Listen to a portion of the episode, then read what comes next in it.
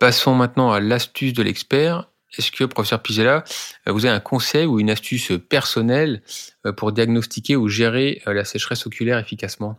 Bah, L'astuce, elle va être assez basique de mon point de vue. Elle va se résumer en deux choses.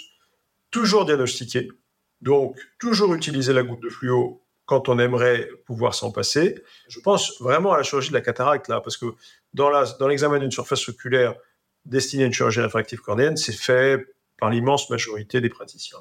En revanche, sur une cataracte, il faut reconnaître que quand le patient arrive à la lampe à fente, la, la préconsulte est déjà faite, la tension est prise, etc.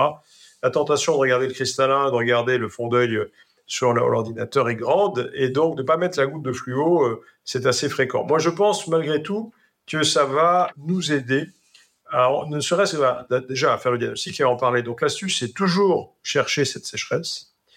Et puis l'astuce post-op, bah, c'est toujours traiter. C'est un peu ce qu'on vient de dire tout à l'heure. Moi, je confesse que sur mes ordonnances post-opératoires, systématiquement, il y a un mouillant.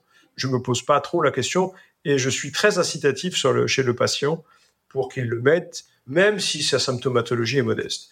Je ne sais pas si c'est une astuce, mais c'est un côté un peu systématique que j'ai.